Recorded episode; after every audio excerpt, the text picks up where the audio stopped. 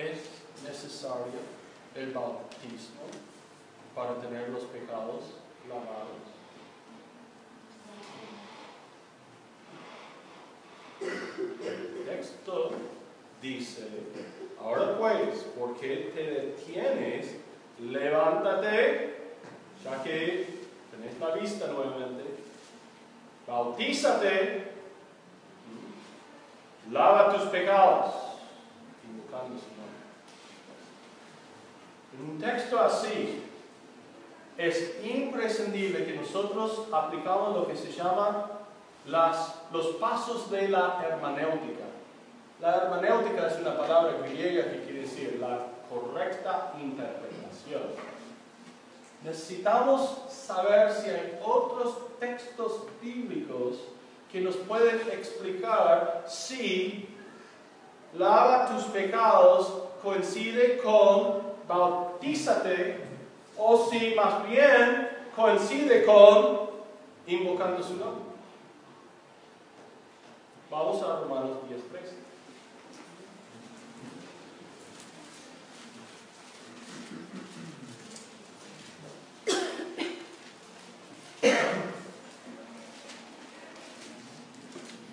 Romanos capítulo 10, verso 13, la Biblia dice así.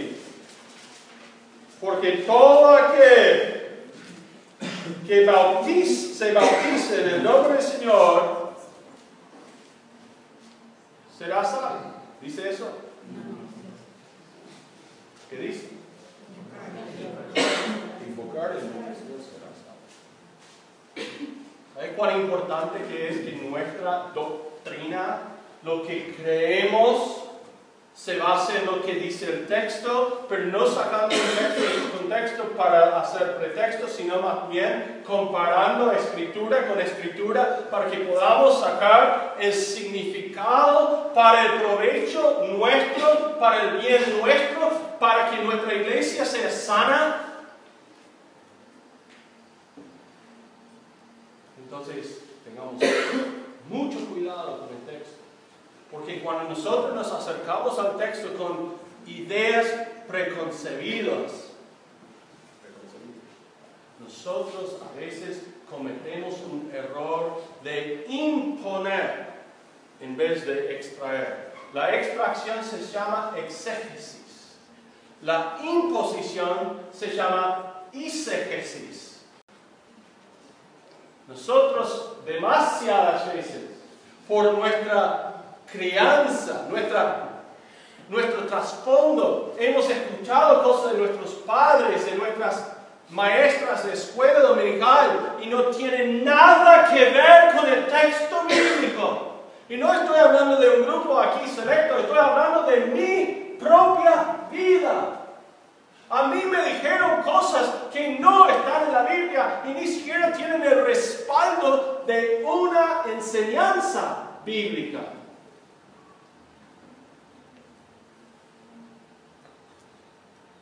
A esta altura tengo que tener suma, sumo cuidado. Porque ahora Dios me ha concedido la responsabilidad de estar aquí hablando hacia ustedes y si yo digo algo mal, ¿quién tiene la responsabilidad por haberlos enseñado mal? Por eso Santiago capítulo 3, verso 1 dice, que no sean ustedes muchos maestros porque recibiréis mayor condenación. No la condena, no es la palabra condena que sufrió Jesús en la cruz, es la idea de responsabilidad por los efectos en las vidas de los demás. Hermanos, aquí dice que fue bautizado, no para el perdón de sus pecados, sino para demostrar públicamente lo que Cristo ya había hecho en el camino a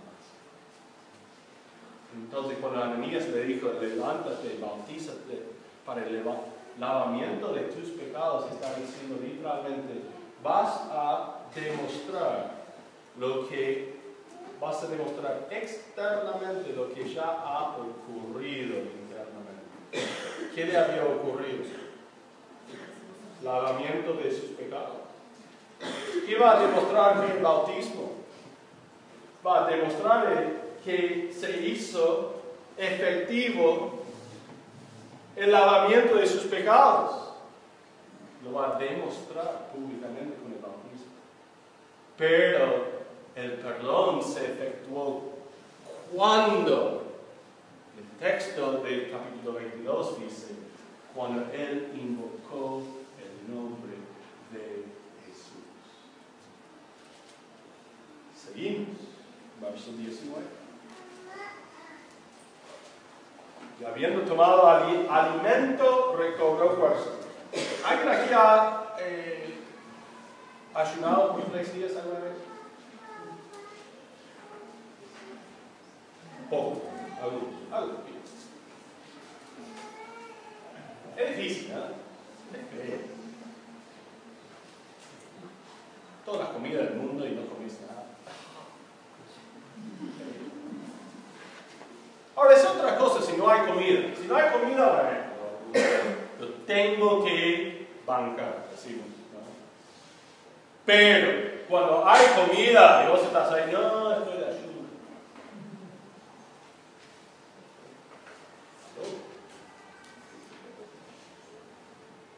Pero es interesante. La mente se pone más clara. Pero hay algo aquí de que dice recobró fuerza. ¿En qué sentido?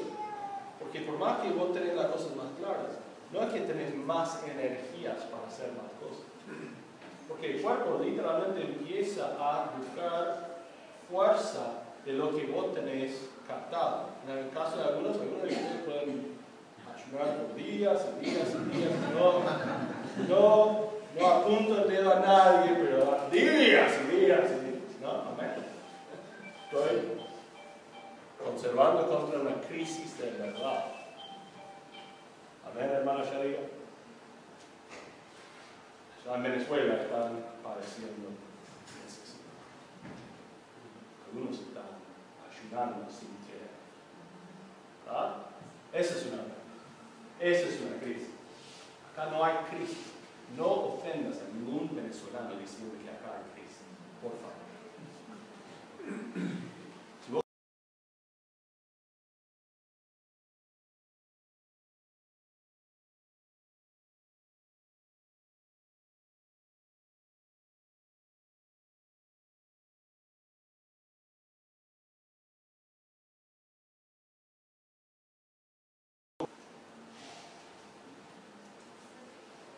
Saulo se levanta con su visión, con ese bautismo, sintiendo el control del Espíritu Santo en su vida por primera vez. Y sabe que él dice, voy a comer, voy a comer. Y estuvo Saulo por algunos días con los discípulos que estaban en Damasco. Vemos aquí dos aspectos de Saulo siendo fortalecido físicamente comiendo, espiritualmente. ¿Puedo decir que las dos cosas son importantes? El cuidado de tu templo es lo que hace factible el poder operar en el poder del Espíritu Santo.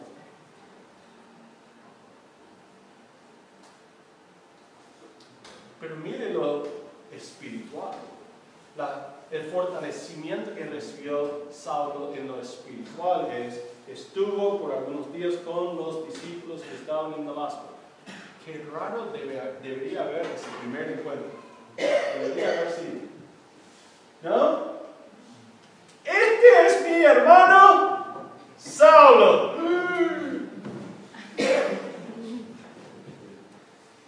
No lo puede decir muy fuerte, ¿no? Mira. Tengo a alguien en el antesala. No es espía. Es hermano. Pero te digo, no te va a gustar mucho la idea al principio, pero prepárense. Che, ¿por qué trajiste machete?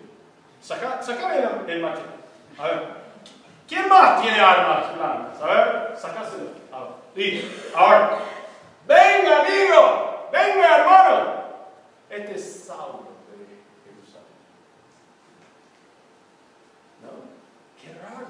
Qué raro, qué cambio completo. Qué obediente que está haciendo Saulo en sus primeros pasos. ¿Qué está haciendo? ¿Qué podemos sacar de provecho esta mañana de esta enseñanza para nuestras propias vidas? Que cuando él recién entra en lo que es una nueva etapa de su vida, cuál va a ser de seguir a Jesucristo, ¿qué es que él hace primero? Verso 19 nos dice. Estuvo Saulo por algunos días con los discípulos que estaban en Damasco. ¿Qué estuvo haciendo? Absorbiendo la información, la tradición, la doctrina de ellos. Lamentablemente hay una pausa aquí en el texto que no se ve. Lucas no lo registra. Él dice algunos días. ¿Saben cuántos días? En Gálatas capítulo 1, Saulo, Pablo dice, recién tres años después subió a Jerusalén. Tres años después. Y durante ese tiempo es, fue a Arabia, volvió a Damasco y eso es cuando van a ocurrir los sucesos en verso 23 en adelante. Entre verso 22 y 23 hay un periodo de por lo menos tres años. Esto no fue, bueno, yo soy, yo soy salvo. Yo tengo mucho conocimiento de las cosas de Dios a través del Antiguo Testamento, así que dame algunas pautas y listo, vamos. Yo soy cristiano preparado para enseñar y predicar el Evangelio. ¡Años! ¿Cuántos de ustedes están bancando años desde que aceptaron a Cristo y están en contacto constante con los demás cristianos? ¿Cuánto? Si vamos a sacar algo de provecho esta mañana, lo que tenemos que reconocer es que mi nueva vida en Cristo no es, bien, estoy salvo, listo. Eso fue difícil. Llegué. No, la salvación es el punto de partida de una caminata, una carrera larga. Es tan solo el que termine bien el quien tiene segura su salvación. No porque depende de nosotros sino porque demuestra que realmente somos salvos. Nada más. Nada más. Sos salvo. Vas a ser salvo cuando respiras tu último. Amén. Amén. Y si no, nunca fuiste salvo. Así de fácil. Lo dice Hebreos una y otra vez. Y si no lo crees, estudia Hebreos. Hermanos, Saulo estuvo años con estos hermanos. Algunos días, dice Lucas. Sí, qué días. Lindos días. Entonces, para los que son más nuevos en la fe, la mejor cosa que te puedo ofrecer esta mañana es que vos busques a los demás hermanos, empieces a formar una relación con ellos y al relacionarte con ellos, aprender cómo son ellos, empezar a imitar su fe. Si lo haces, vas a ser bienaventurado. Dice verso 20, enseguida predicaba a Cristo en las sinagogas diciendo que este era el Hijo de Dios. Vemos que Saulo experimenta un cambio de sentido. Nos preguntamos primero dónde predicó Saulo predicó en las sinagogas. Él, según verso 1 de capítulo 9, respirando a una amenaza de muerte cuando los discípulos del Señor vino a su sacerdote, le pidió cartas para las sinagogas de Damasco a fin de que si hallase algún hombre o mujeres de este camino, los trajese presos a Jerusalén. Entonces, ahora, ¿dónde está Saulo? Está exactamente donde él iba a ir, pero esta vez no está allí para decir los del camino son los equivocados, sino los del camino son los que tienen la razón. Él predicaba a Cristo en las sinagogas. Eso es lo que Dios dice una y otra vez a través de Pablo. Primeramente, ¿quiénes? Los judíos y después los gentiles. Y este es su formato de ahora en adelante. Sinagoga, calle. Sinagoga, calle. no hay sinagoga, calle.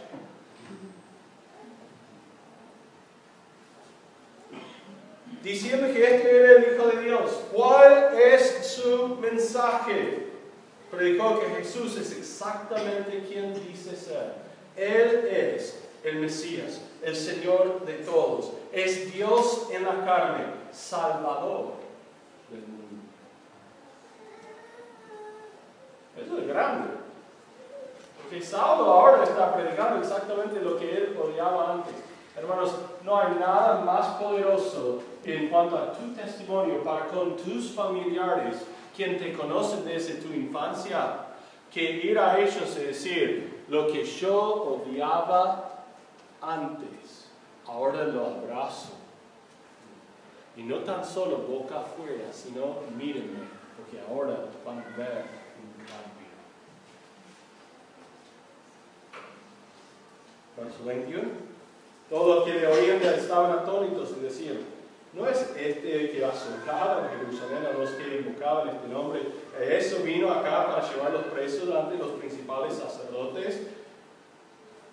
¿Cuáles fueron los resultados entonces de la predica de Pablo? Muchos fueron sorprendidos. Muchos fueron sorprendidos justamente por los cambios. Pero la sorpresa sirve de confirmar el poder del Evangelio cuando el más grande perseguidor de la fe cristiana terminó siendo uno de sus más grandes defensores. Porque dice, no es este que asolaba en Jerusalén, no es este quien vino acá para llevar los presos. Mire lo que dice ahora. ¿Qué Verso 21. Resumimos la necesidad de pasos pequeños de obediencia porque tienen, producen resultados eternales viendo lo que es el resultado en el inmediato de todo lo que Saulo o Pablo va a hacer en el futuro. ¿Cuál es el resultado inmediato? Mira el verso 22. Pero Saulo, mucho más que y confundía a los judíos que moraban en Damasco, demostrando que Jesús era el Cristo. Temo que por ahí ustedes esta mañana van a terminar y dicen, qué gran personaje es Saulo. Si terminan con ese pensamiento, fracasamos esta mañana. ¿Sabe por qué? Porque cuando dice que Saulo mucho más se esforzaba, no están ah, diciendo que su musculatura llegó a ser como el mío. No, está diciendo que él comía mucho y así pudo hacer más. Pero menciona la, alimentación de Es más, no tiene mucho que ver con Saulo. Porque al fin y al cabo, cuando dice que Saulo mucho más se esforzaba, está dando a entender que él se fortalecía espiritualmente. Entonces, todo lo que se veía a través de Saulo tan solo era un reflejo de un brillo que no pertenecía a. Hermanos, espero que puedan volver a casa diciendo que Dios fue glorificado. Dios se vio en Saulo. La gloria, el poder de Dios mismo fue exhibido a través de Saulo. ¿Por qué? Porque si no, nosotros por, ahí equivocadamente saldríamos de aquí diciendo, hey, yo tengo una idea, voy a salir y voy a ser como Saulo para que toda la gente me vea a mí bien fuerte, firme, listo para convencer al mundo. ¿Quiénes somos nosotros? Ah, yo sé quiénes somos nosotros. Nosotros somos vil pecadores, redimidos por la gracia de Dios. Nada más. Nada.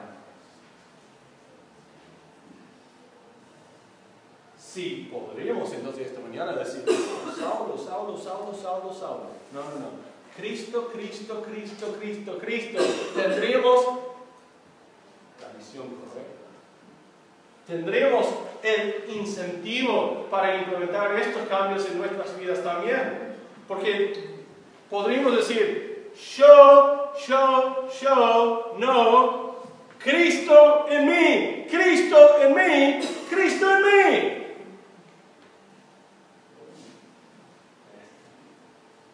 Eso es lo que el texto quiere remarcar. Él se esforzaba. ¿Por qué? Porque Dios operaba en él. Él creció y la gente, la gente fue confundida y sobrevencida por sus argumentos. No por su capacidad, sino por la capacidad de Dios. Vos también puedes llegar a ser la clase de persona, seguidor de Cristo, como Saulo era. ¿Por qué sería necesario? Esa es una pregunta que temo que no se hace muchas veces en nuestra vida. ¿Por qué sería necesario tener a una persona como Saulo hoy día en medio nuestro? ¿Por qué sería necesario? O sea, ya tenemos a Saulo, tenemos las escrituras, tenemos todo esto escrito. ¿Hace falta tener personas con esa clase de fe hoy día? ¿No es que más bien podemos como una reposera al lado de una gran pileta. La pileta representa al conocimiento expuesto en la Biblia. Nosotros ahí acostados disfrutando del sol y del agua. Simplemente pasivamente involucrados en la voluntad de Dios. ¿No sería eso suficiente? ¿Qué tal si te digo esta mañana? Que cada generación necesita un salvo. Cada generación. Es el plan de Dios de que de generación en generación haya gente así, que con una fe que se ve, que el mundo sea convencido. Si no convencido, por lo menos confundido.